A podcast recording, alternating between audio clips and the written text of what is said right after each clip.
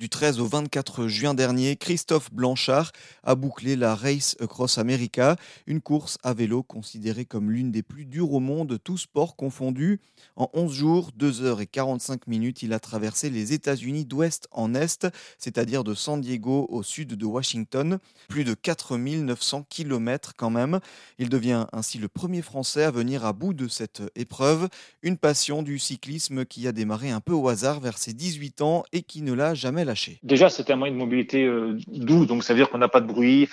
On, peut, on peut largement s'évader. Également, on voit beaucoup de paysages. On a des, on a beaucoup d'odeurs différentes en fonction des, lieux dans lesquels on peut, pratiquer ce sport-là. C'est un sport où on peut avoir un, dépassement de soi assez, important. On est souvent seul sur, euh, sur son vélo.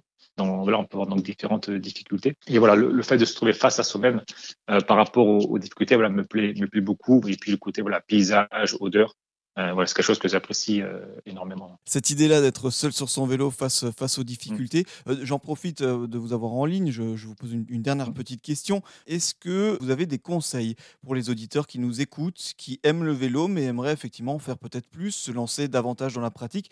Des petits conseils pour se mettre dans de bonnes conditions et démarrer la pratique? Alors, pour démarrer à passer, qu'il il faut aller en phase. Il ne faut pas tout de suite vouloir, si on débute le vélo, dire voilà, demain je fais 100, 100 km, de manière progressivement et toujours prendre du plaisir. À un moment donné, voilà, si on ne prend pas le plaisir, on voit qu'on était vraiment, euh, c'était compliqué, euh, on n'a pas apprécié la sortie qu'on a, pu faire, ça veut dire qu'on a dépassé un peu ses, limites. Donc il faut revenir un tout petit peu sur ses pas et dire voilà, je, réduis ma, distance.